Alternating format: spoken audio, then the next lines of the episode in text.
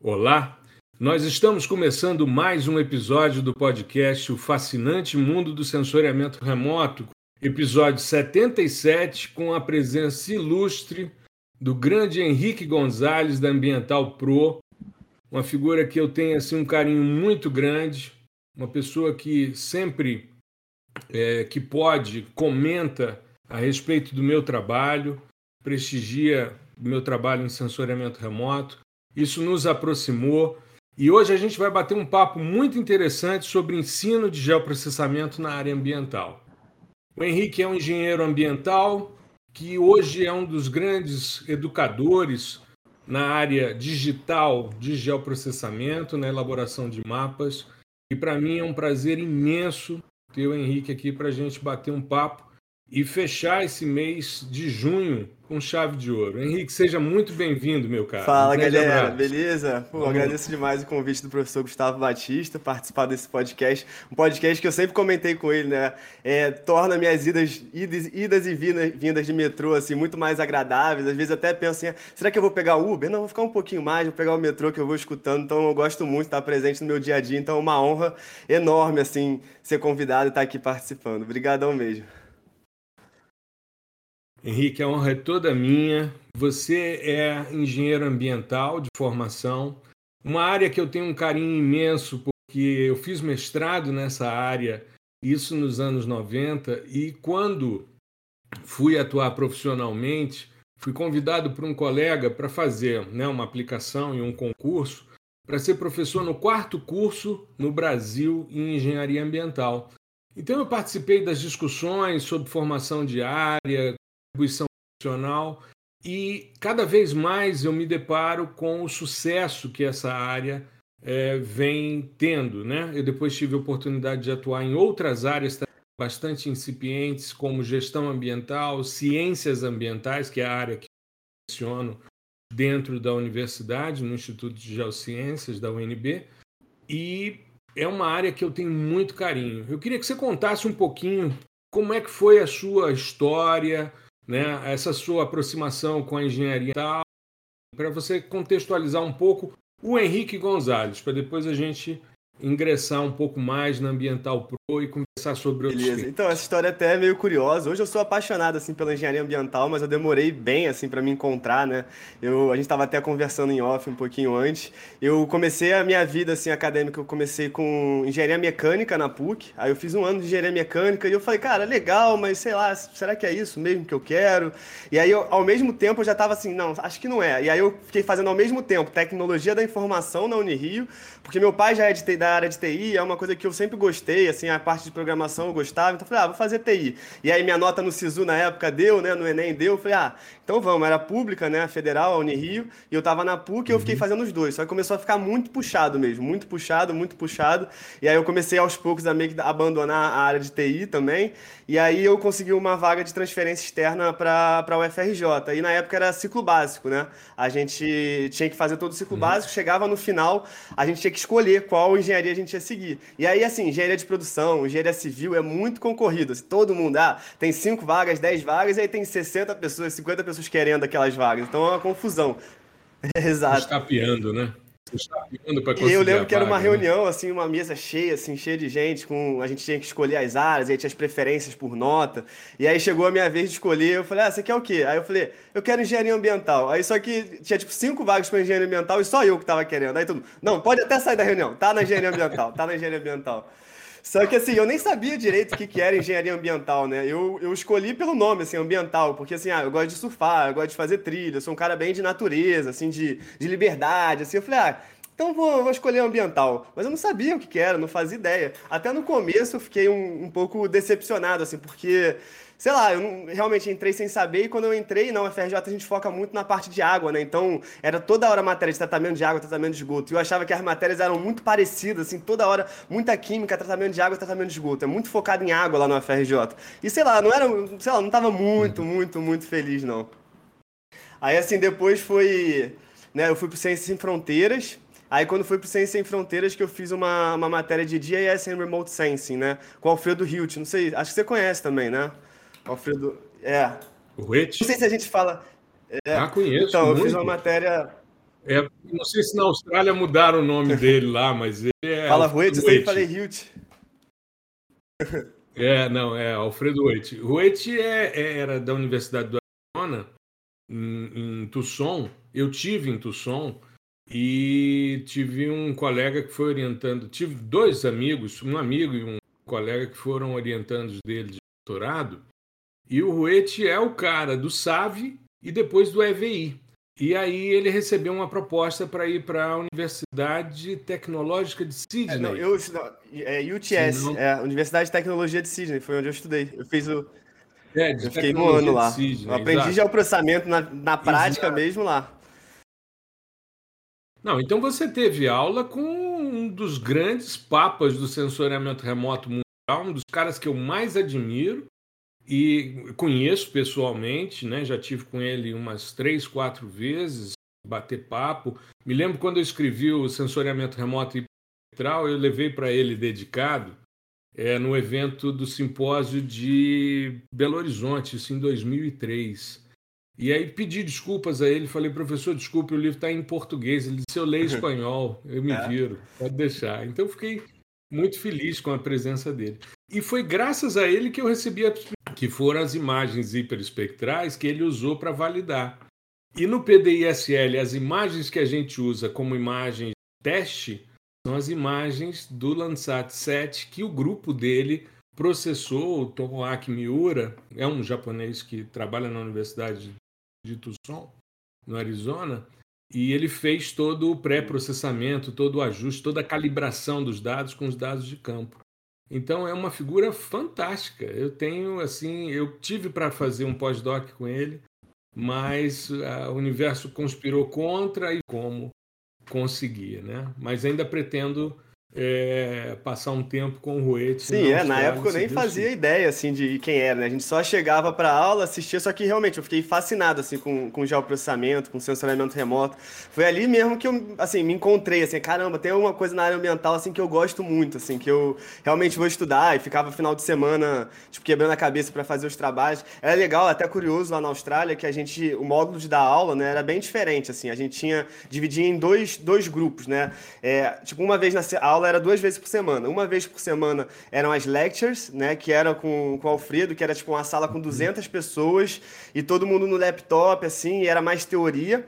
E depois a gente tinha as aulas que eram os tutorials, que eram as aulas com os monitores tentando pegar o que ele passava na teoria e aplicando para resolver um problema real. Então eram turmas assim com seis pessoas, com oito pessoas e todo mundo fazendo assim na prática. E era uma coisa que assim me impressionou muito, né? Porque no Brasil a gente está acostumado com a aula aquele padrãozão que todo mundo já conhece, PowerPoint, aula, ah, você tem duas vezes na semana, é igual a aula de segunda e a aula de quarta, é muito parecida, assim, não tem um, uma mudança de formato uhum. de ah, você aprende a teoria na, na aula seguinte, você sempre vai tentar resolver um problema real com aquilo. Então, isso foi a minha primeira coisa assim que cresceu os olhos na Austrália. Como é diferente aqui, a universidade toda moderna e toda a matéria que a gente fazia era assim, lecture e depois tutorial aplicando mesmo, né? Que eu acho que essa é uma das formas assim mais interessantes da gente aprender, né? Porque a gente, às vezes a gente vê o pessoal ensinando, ensinando, a gente vê muita teoria que tem que ter, claro, é a teoria é a base de tudo, tem que ter, mas se você não aplica, né, acaba que o aluno vai faz a prova, mas se ele não usou aquilo para resolver um problema, aquilo não fixa muito na cabeça, né?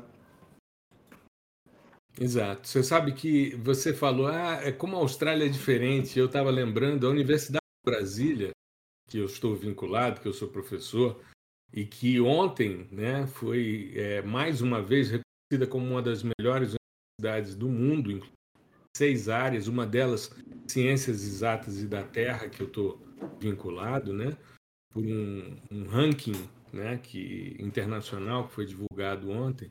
A Universidade de Brasília começou assim. O, o Darcy Ribeiro e o Anísio Teixeira, quando eles pensaram a Universidade de Brasília, que era uma universidade uhum. moderna, é uma universidade jovem, é uma universidade que tem é, na faixa de 60 anos. Em termos, se você pegar universidades que estão aí há séculos, né, mas ela tinha, meu pai sempre comenta sobre isso, porque meus pais se conheceram uhum. na universidade. Meu pai é da primeira turma direito e a minha mãe é da segunda turma do jornalismo. E aí eles se conheceram porque eles faziam disciplinas amplas, né, direito e jornalismo, e se esbarravam, né? E o papai sempre comentava, ele comentou que é, na época dele tinha as aulas magnas que seriam essas lectures, que eram com os, os ministros de Supremo, com os grandes juristas e tal, e as aulas menores, então tinha aula magna e uma aula menor que era dada por um professor auxiliar, um professor assistente, hum. né? Então você tinha o Bambambam Bam Bam dando aula num anfiteatro para 200 pessoas, como você comentou, e depois você tinha uma aula menor para você consolidar aquele conteúdo que havia sido feito de forma mais ampla por uma pessoa de notório saber. E o que aconteceu é que durante a ditadura militar nós tivemos o exílio de diversos desses professores. Então, quando esses caras foram embora, a nova moçada que chegou veio dentro de uma estrutura mais tradicional, de você ter uma aula só e acabou. Hum. Né? E isso perdeu, porque você precisa ter um tema é, sendo tratado por grandes pesquisadores, por grandes pensadores. Imagine, você tem uma aula expositiva com Alfredo Ruete, que é um dos papas do sensoriamento remoto para vegetação. Né?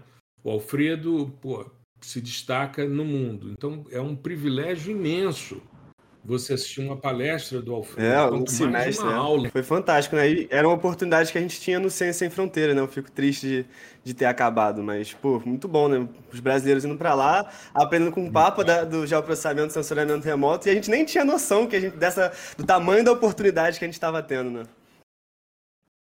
Exato, exato. E o Ciência Sem Fronteira foi realmente um programa fantástico. Todos os grandes estudantes que eu tive, eu estou agora com uma que passou no mestrado e ela veio do Ciência Sem Fronteira também, né? E terminou agora a graduação, né? Porque ela fez duas graduações e passou já no mestrado. Então, nós vamos trabalhar com é, a parte de classificação orientada a objeto, mas houve um, um desvirtuamento também por Não, algumas isso com certeza, isso com certeza.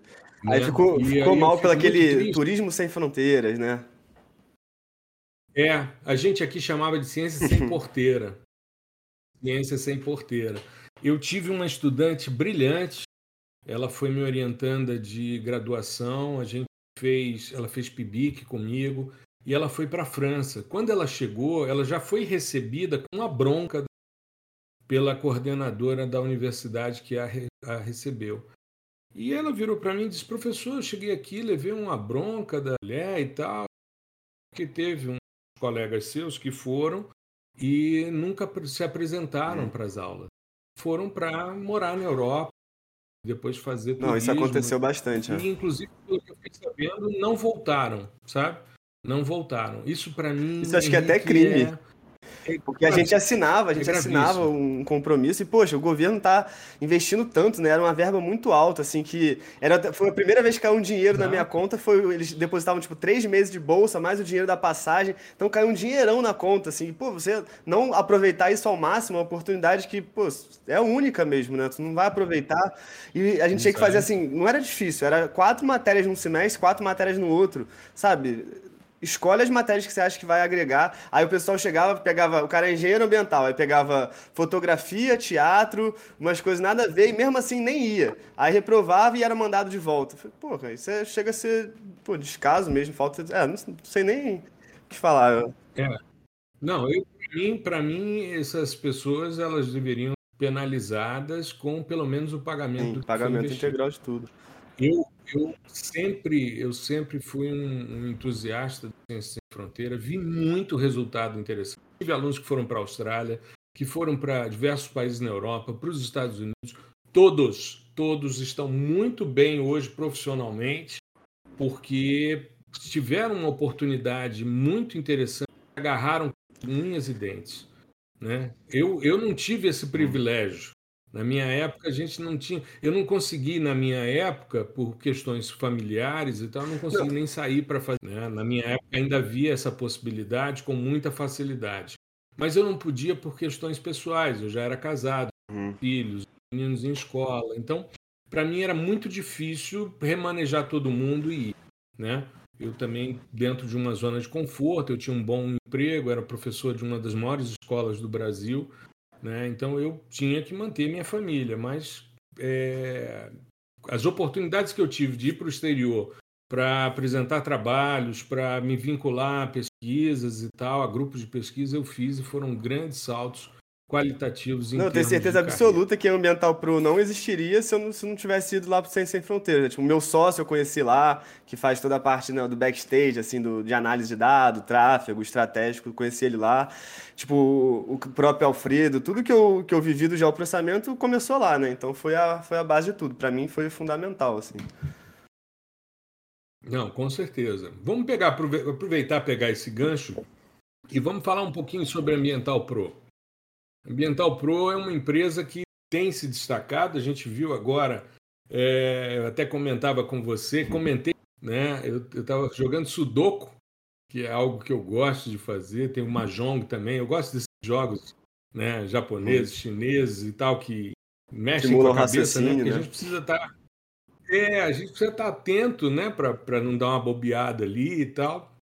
E aí tô jogando, terminou uma partida de Sudoku, Antes de ir para a próxima, aparece o Henrique dentro d'água, com um equipamento de mergulho, e eu doido para ir para a praia, um ano e meio dentro de casa, aprisionado por causa dessa pandemia. Eu vejo o Henrique dentro d'água, me deu uma inveja boa.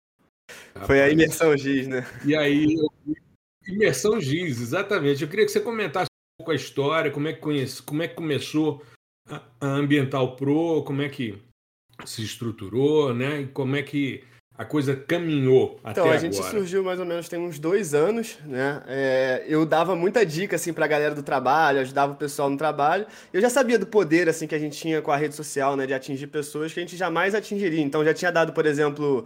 É, cursos em semanas acadêmicas no FRJ, presencial, sempre ajudando o pessoal no trabalho e tal. E aí eu falei, ah, vou começar a gravar uns conteúdos, mas nada pensando assim muito, ah, vou gravar para dar um curso e tal. Comecei a gravar e o pessoal meio que foi uhum. crescendo ali no começo organicamente, foi bem legal, assim. É, a gente depois abriu a primeira turma e foi, tipo, sucesso, assim, a gente botou, nem botou anúncio, nem nada, já tinha um público que gostava bastante, a gente abriu, e aí foi isso, né, eu... Quando foi que vocês abriram Quando a primeira foi? turma? Acho que foi, foi hum. maio de 2019, por aí, maio ou junho de 2019 por aí. E, e aí foi isso. Aí a gente, ao mesmo tempo, trabalhava numa consultoria ambiental, né? E tinha Ambiental Pro. A Ambiental Pro a gente sempre teve esse objetivo, né, de mais democratizar o conhecimento do geoprocessamento, que às vezes fica muito fechado ali na, na universidade, né, para quem, principalmente para quem é da área ambiental, assim, ou geografia, geologia, a gente já sabe que é importante, até porque tem uma matéria disso e no mercado de trabalho sempre pede, então os alunos dessa área já sabem, mas assim, se você não é dessa área, às vezes você nem, nem faz ideia de análise espacial de dados, você nem pensa, e o geoprocessamento você pode aplicar em qualquer área mesmo, né? Então eu comecei a gravar uns conteúdos, assim, assim comecei a gravar, começou a dar certo. E aí agora na pandemia que, que a gente começou a crescer muito, né? Ali quando teve o, o primeiro lockdown mesmo, ano passado, que, tipo, que tava brabeira, assim, que todo mundo tava Tava em casa sem sair, e aí foi um negócio de curso online, né? Foi como começou a evoluir a consciência do pessoal para essa questão do, do curso online. Então, a gente teve uma turma assim que a gente não esperava, teve tipo muito aluno, assim, foram tipo 160 alunos, 140 alunos numa turma que a gente esperava ter 40, 30. Então a gente ficou tipo, caramba, o que, que é isso? Aí a gente Maravilha. teve que. O meu sócio trabalhava na Ambev na época, ele pediu demissão, saiu da Ambev. Eu trabalhava na consultoria ambiental, eu já tinha dado uma afastada, já estava como PJ, eu só prestava alguns serviços quando eles precisavam. Só que eu prestava serviço, era assim, para tipo, siderúrgica muito grande. Então, cara, era um, sério, era um estresse, era um estresse, era dor de cabeça, e trabalhava sábado, domingo, até três da manhã, e, tipo, lidar com um cliente que às vezes era um cliente que você não queria estar tá, tá muito perto, assim, era só dor de cabeça. E a Ambiental Pro era uma coisa que me deixava tão feliz, sabe? Era só, só agradecimento, só o pessoal falando, nossa, consegui uma vaga, nossa, você me ajudou o um negócio no TCC, você me ajudou na minha dissertação, e foi, era uma coisa que me dava tanto prazer, eu falei, ah, não tem por que eu ficar me estressando aqui, né, com uma coisa que não era nem uma empresa minha, né? Eu prestava serviço para outras que me dava muito, muita dor de cabeça, assim, o Ambiental Pro me dava tanta, tanta satisfação. O meu sócio já tinha largado, já estava full time, aí rola aquela pressão também do sócio, né? Ó, eu já saí, e agora você? Tenho que botar feijão em casa, né? Então o negócio tem que Exato. dar certo. E né? aí foi isso. Aí lá para agosto do ano passado, agosto de 2020, a gente começou a a ficar 100% dedicado mesmo à parte educacional, né? E o bom é que ensinar é a melhor forma de aprender, né? Eu trabalhei muito com, eu trabalhei muito com remediação de áreas contaminadas. E assim, meu conhecimento assim de geoprocessamento era bem focado para a parte de, de, de gerenciamento de áreas contaminadas, remediação. E aí, só que quando você começa a dar aula, vem gente de tudo que é, que é campo de atuação mesmo. Vem a galera da mineração, da agronomia, vem a galera de marketing, de vendas, de tudo que você quer. Então você sempre está tendo que estudar o tempo inteiro. Inclusive, eu sou aluno do professor, né, no PDI-SL, com o maior prazer, assim, gosto muito. Eu acho que a gente nunca pode parar de, de se capacitar, né? O curso dele é um curso fantástico mesmo, acho que não tem nada no nível, nesse nível na área de, de sensoriamento remoto no Brasil, e eu fico cara, tem que aprender com quem sabe, né? Se, se a gente tem essa oportunidade, se está tá na nossa frente, a gente não pode. Acho que o investimento em conhecimento é o melhor que a gente faz, né? Porque assim, ah, você pode botar um dinheiro na bolsa de valores, mas assim, pode ser que, que tenha uma pandemia e acabe tudo. Só que o investimento em conhecimento é aquele único que ninguém Exato. tira de você. Investimento em conhecimento. Aprendeu a fazer um negócio, ninguém tira de você, sabe? Então é um investimento seguro, né? Eu acho que é o melhor investimento que a gente pode fazer em conhecimento. Não tenha dúvida. A, Juliana do Radar Gel, que é uma figura uhum. muito querida, ela promoveu agora um curso de processamento de imagem em R. Aí eu falei, ah, legal, vou fazer, vou fazer. Comecei, já mandei umas dúvidas para ela, porque já comecei a levar uns tocos na, na, programação em R, porque eu sou da época do Fortran, estou fazendo uns trabalhos com o Gustavo na área de Python, né? Toda, toda sexta sai um... Inclusive foi o episódio passado, foi sobre o PDI com Python, né? Essa questão do da programação, mas também da, da do processamento. E estou sempre buscando, sabe, Henrique? Eu acho que você tocou num ponto que eu acho fundamental. Se você quer ensinar, você quer aprender algo, você precisa hum. ensinar. Porque não tem nada melhor do que você se deparar com as dificuldades que o estudante hum. apresenta, né? Eu te conheci é, por causa de uma aluna um dia em casa, aí vem uma mensagem no WhatsApp, professor, eu estava assistindo uma palestra e aí no meio da palestra o rapaz falou de você, que ouve seu podcast e comentou a respeito do tema que foi o, o a consciência Sim. nasce do contraste, que foi uma reflexão filosófica.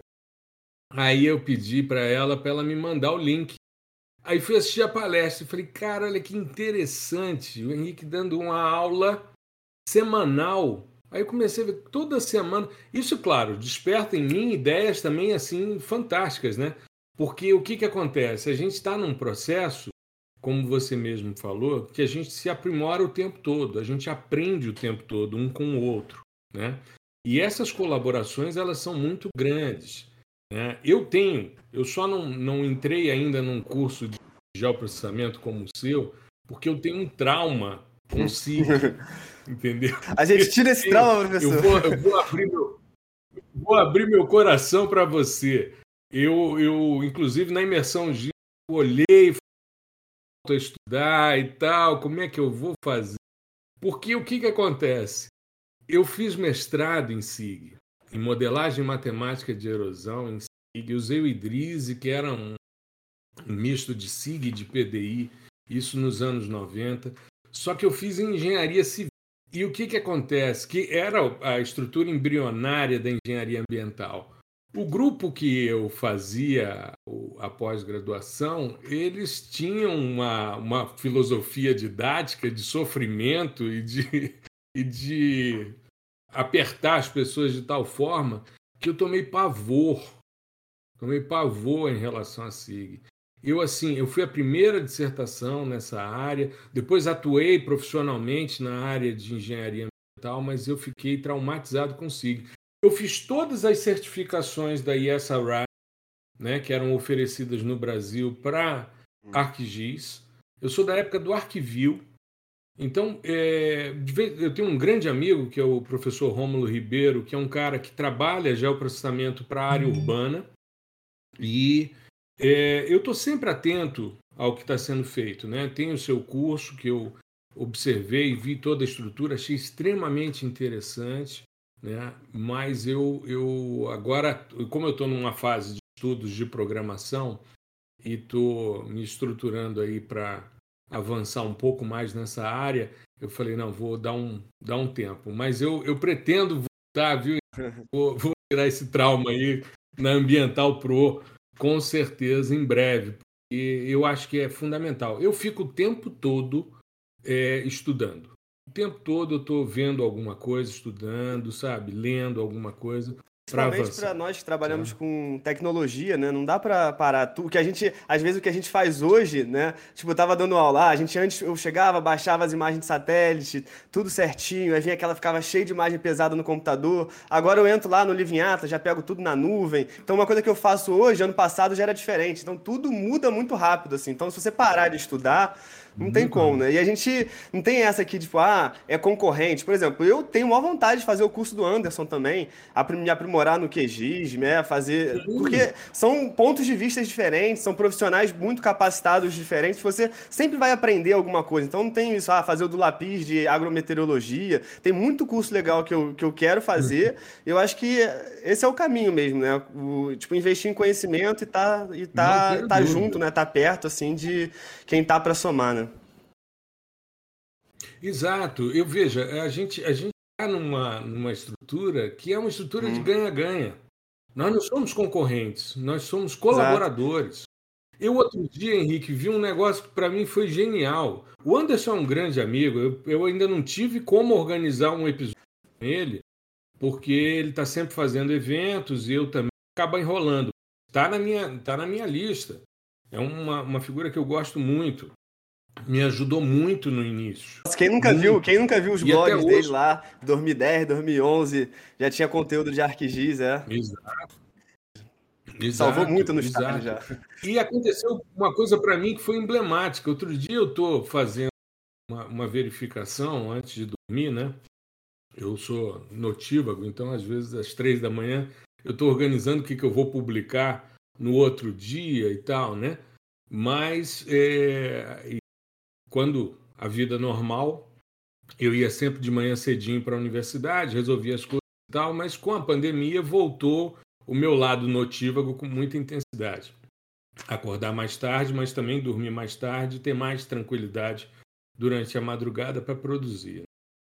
E aí eu estou fazendo a verificação e de repente eu olhei 80 pessoas me seguindo assim, eu falei, nossa, eu não fiz nada, o que está rolando?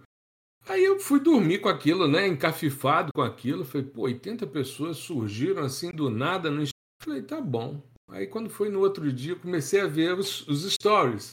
Aí começaram a aparecer alunos meus. Ah, olha aqui o Henrique na imersão GIS 80 seguidores novos. Aí mandei uma mensagem para vocês e disse: Não, realmente eu comentei do seu trabalho, professor, e indiquei que seguissem, né?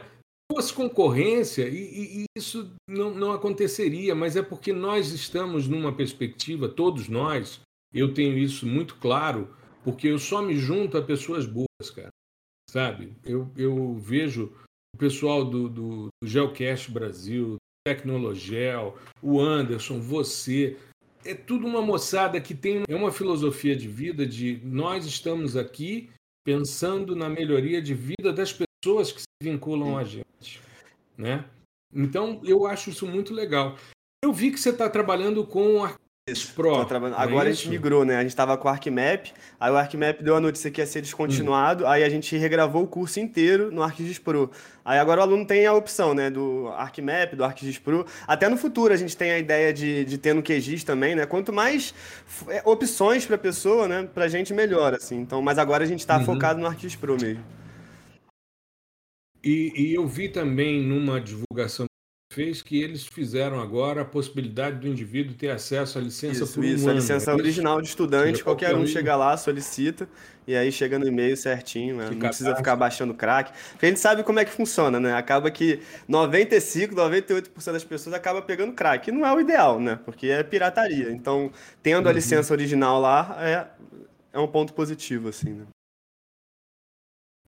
Então, Henrique, eu vejo, por exemplo, na área de SIG, a gente tem uma dinâmica de, de softwares, de licenças institucionais, que são muito generosas. Aí essa RAI fez um acordo via, acho que via imagem, uhum. que é representante, no, uma das, né? É, fez um acordo com a universidade. Então, todos os alunos que cadastram têm acesso à licença do ArcGIS enquanto eles estão vinculados ao cidade. Depois eles perdem. Há uma renovação de tempos em tempos. Mas eu vejo, por exemplo, em sensoriamento remoto, a necessidade da gente fazer é, malabarismo para poder hum. renovar a licença. E os estudantes acabam aprendendo a usar aquele software e quando eles saem, eles ficam muito dependentes. Recentemente, umas estudantes de pós-graduação me procuraram porque a revista que elas estavam querendo o seu artigo é, exigia dados de licença, porque para evitar esse tipo de situação. E queriam usar licença de laboratório, eu não acesso a essa informação, porque não no laboratório, então eu vi que foi uma, uma saia justa. E por isso eu tenho batido muito nessa tecla do. Uhum. Sabe? De o curso ser todo feito em software livre justamente para dar essa autonomia. Eu não sei se é, no caso do, do ArcGIS Pro, eu vi agora que tem muita coisa interessante, muita coisa que é hum. inovadora, né? Então, eu não sei se você tem algo equivalente em termos de software livre que poderia o bom é, agora do, do ArcGIS Pro, né, a grande diferença, pelo menos para mim, é a questão dos recursos cartográficos, assim, de montar layout, assim, montar layout, eu, eu era um cara que eu mexia muito, fazia o layout, por exemplo, no ArcMap, depois eu tinha que ir pro, pro, pro Photoshop, pro Illustrator, para dar uma cara bem moderna, assim, pro mapa, fazer aqueles mapas que chamam muita atenção, e, e agora no ArcGIS Pro eu não uhum. preciso mais usar o Photoshop, o Illustrator, porque tem muito recurso de edição de imagem, tem muito recurso legal lá já dentro nativo, então para recurso cartográfico assim mais moderno, eu estou achando muito bom. E além disso também a questão do, dos dados na nuvem, né? De trabalhar assim com coleção do Sentinel já tudo na nuvem. Cara, eu tô achando bem legal, assim, não tem que ficar baixando. Ah, já tem vários modelos de estágio de elevação tudo na nuvem, então facilita muito, né? Ganha muito tempo, não precisa ficar baixando aquelas imagens pesadas para o computador. Mas é isso, eu sempre falo para os alunos, né? É, a gente tem essa preocupação da, do aluno depois precisar fazer um trabalho comercial e tal e não ter a licença. Então eu falo, cara, tem, tem que dominar, tem que dominar a base teórica, porque se você entende o que você está fazendo fazendo Cara, você pode. Se surgir um novo software amanhã que ninguém conheça, mas se você tem a base, é só ali aprender como é que funciona a interface que você vai pegar rápido. Então, se você ah, precisou usar o QGIS, mas você tem um domínio muito bom da base do geoprocessamento e sensoramento remoto, você pega o QGIS e, e mata rapidinho. Ou vice-versa, você está no QGIS, você chega numa empresa. Porque tem muita empresa grande que está com ArcGIS. Aí você aprende no QGIS, chega lá e é ArcGIS. Uhum. Cara, é isso. Você, se você tem a base, você vai aprender rápido. Né? É, a gente tem meio que pavor assim daqueles alunos apertador de botão. Que às vezes é o que muito acontece na na, faculdade, e profissional, analista ambiental, apertador de botão, é o que mais tem, assim. O cara nem sabe o que está fazendo, ele nem sabe o que é o que, o, que é o NDVI, ele chega lá, já tem um botão, um processing template, já tem um template de NDVI pronto, só que ele nem sabe, ele só vê o número e pronto, é isso. Então, a gente tem meio que pavor disso, a gente sempre bate, cara, tem que ter uma, uma base forte, não adianta ter um prédio que, pô, o prédio tá lindo, a cobertura triplex lá bonitona, sendo que a fundação do prédio tá, tá toda ruim, então não, não adianta. Então a gente sempre bate nessa tecla. É. E sei lá, eu não gosto não se é. sustenta. E, tipo, né? eu não gosto muito da, dessa. Tem muita essa rivalidade. Né? A gente até faz umas brincadeiras, uns memes, assim, de ah, QGIS versus, QGIS versus ArcGIS, mas não é muito uma rivalidade, né? Você às vezes, ah, precisa de um plugin específico no QGIS, vai, usa o QGIS. Ah, tem uma coisa que você quer fazer no ArcGIS, você faz. E, assim, não, eu não gosto muito dessa rivalidade, ou um ou outro, né? Tem que ter tudo. Tem que ter tudo no computador, usa aí. E, e é isso. Às vezes você vai chegar numa empresa, por exemplo, a gente teve uma entrevista no nosso podcast Ambiental Pro, até faço convite para depois quem quiser acompanhar acompanhar. É, a gente tem um podcast também que a gente entrevistou o Najib Abraão. Talvez você conheça. Que ele é o, é o papo, assim, lá da a Sabesp, né, do, do GIS aplicado ao saneamento. O cara é o papo, assim. Foi o primeiro livro publicado dessa, na, na área de sensoriamento, no, na, área, na área de geoprocessamento para saneamento, né, para empresas de saneamento. Foi publicado agora, a gente chamou para ele para o podcast. Ele falou isso. Não, aqui na, na Sabesp, por conta mesmo de confiabilidade de dados, a gente prefere ter um amparo jurídico de uma empresa né? Então, por isso que a gente tem o software proprietário, justamente por questão de confiabilidade de dados, a gente quer ter esse amparo jurídico, então a gente opta por usar o ArcGIS aqui. E vai ter empresa que vai optar pelo ArcGIS, vai ter uhum. empresa que vai optar pelo QGIS, e tá tudo bem, né? Tá tudo bem. E, e não, se você claro, quiser, se você tiver... Às vezes a gente aprende, ah, eu aprendi a usar o ArcGIS na faculdade, eu tenho um maior domínio. Mas se pegar o QGIS também, se chegar numa empresa e for o QGIS, uhum. cara, tem que saber também. Exato. Se você tem uma base sólida, é como você disse, você vai a qualquer lugar, né? Você se vira bem. E eu também acho que a gente não deve incentivar o, o apertador de botão. A gente precisa que o cara entenda o que está por trás de cada processamento, qual é a base para a gente poder avançar, né? Então, Henrique, mas como é que o sensoriamento remoto transita nessa sua área de atuação? Como é que os seus estudantes, você tem gente que atua em todas as áreas, Como é que você está percebendo se há uma necessidade crescente, enfim, com relação então, ao A gente falou até um pouquinho antes, né? Sensoriamento remoto está muito ligado à tecnologia. Então a gente vê que tecnologia está crescendo de forma exponencial. O que a gente via, está vendo hoje, ano passado já era diferente, ano que vem já vai ser diferente de novo, né? Eu tenho até algum, uma história legal assim de um projeto que eu fiz, foi uma barragem que rompeu, se não me engano, em 2010. E aí eles queriam ver se todos os projetos deles de reflorestamento tinham dado certo ou não, porque estava lá na justiça, né? Questão de fazenda, os proprietários de fazenda tinham entrado com, na justiça também contra a empresa, então a gente foi fazer uma análise, então fez mapa de uso e ocupação, fez NDWI, fez NDVI, a gente fez muito estudo mesmo sem sair do escritório, aqui do escritório na Barra da Tijuca, a gente comprou imagem de satélite, que foi o preço de carro zero, né? Você sabe como é que é essa questão, porque para analisar as fazendas, a área em geral não, a área em geral dava para fazer com imagem gratuita, porque era uma região bem extensa, assim.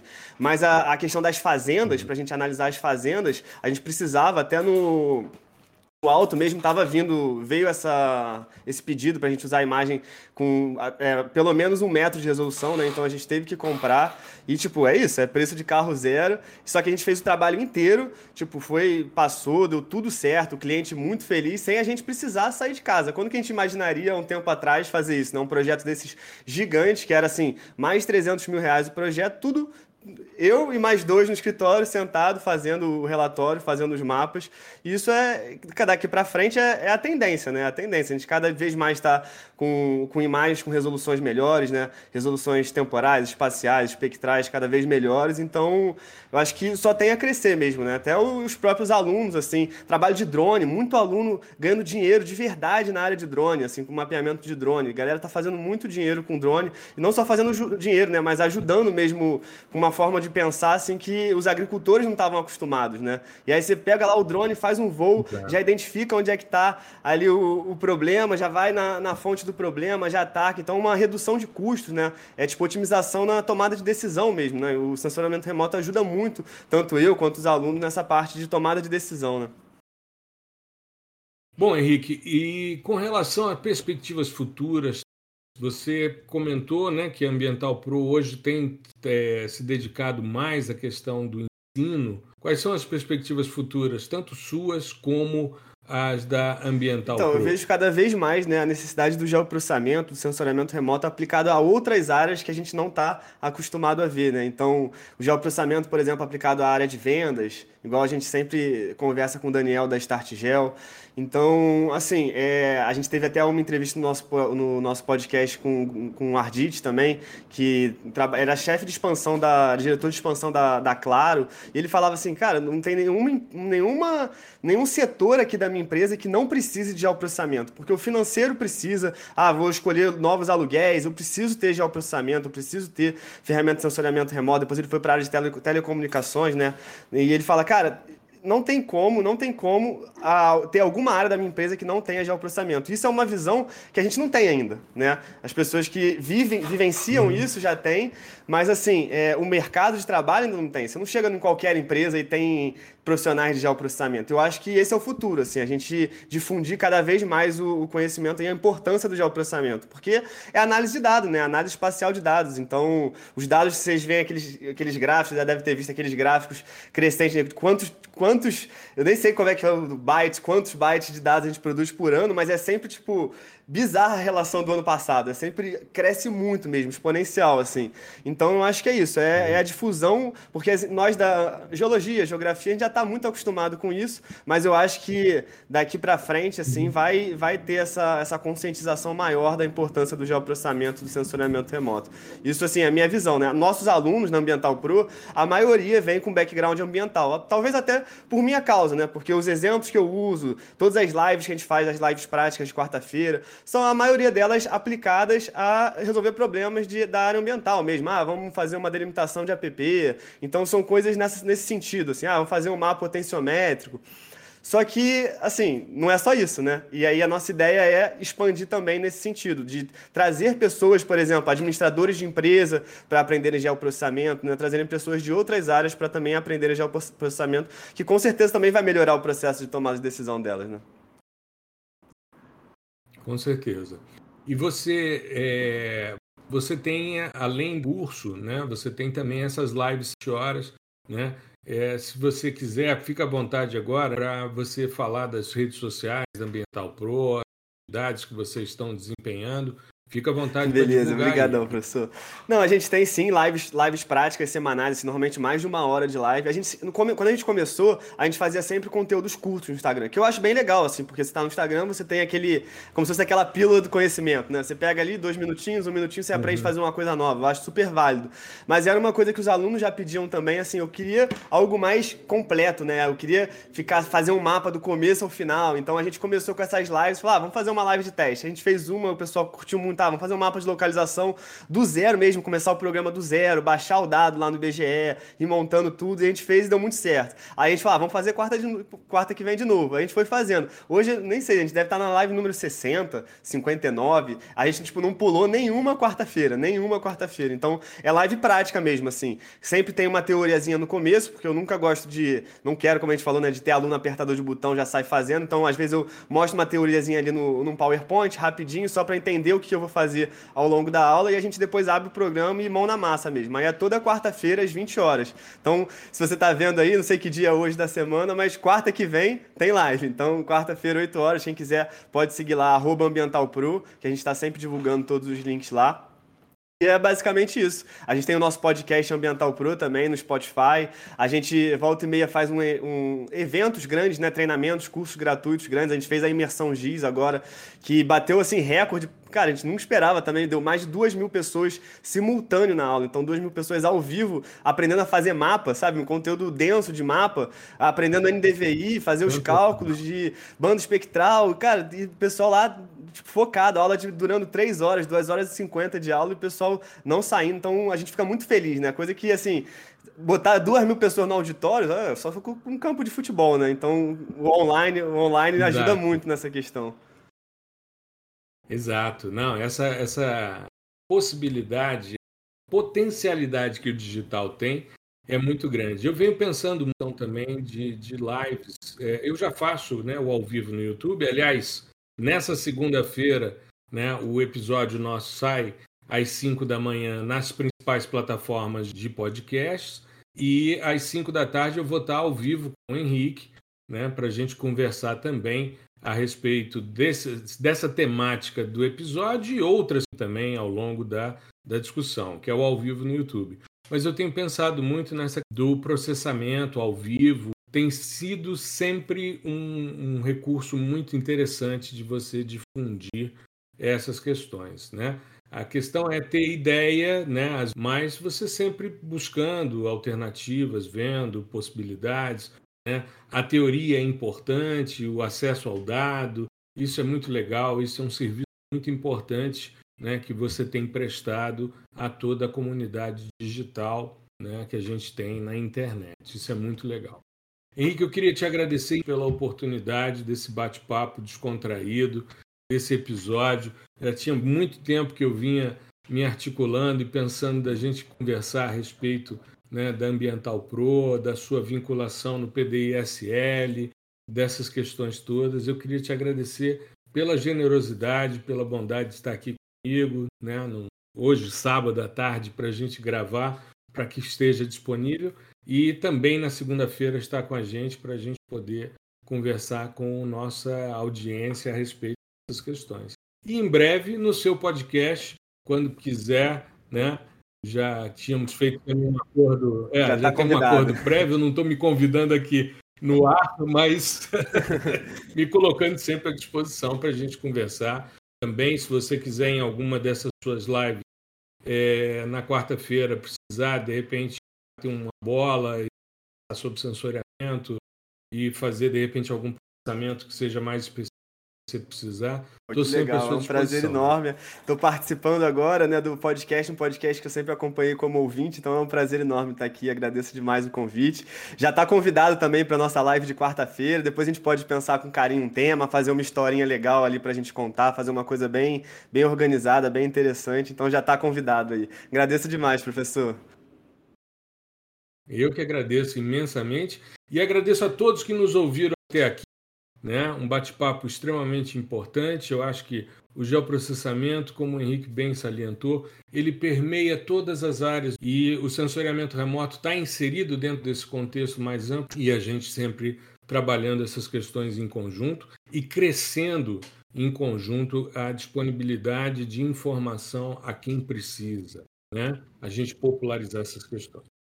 Eu desejo que você tenha uma boa semana, todos vocês que estão nos ouvindo, né, que possam ficar bem. Se possível, fique em casa para a gente ver se consegue vencer essa pandemia com maior brevidade possível. Chega de sofrimento para que a gente possa ter um futuro com mais esperança, um pouco mais de tranquilidade. Uma boa semana a todos. Um grande abraço.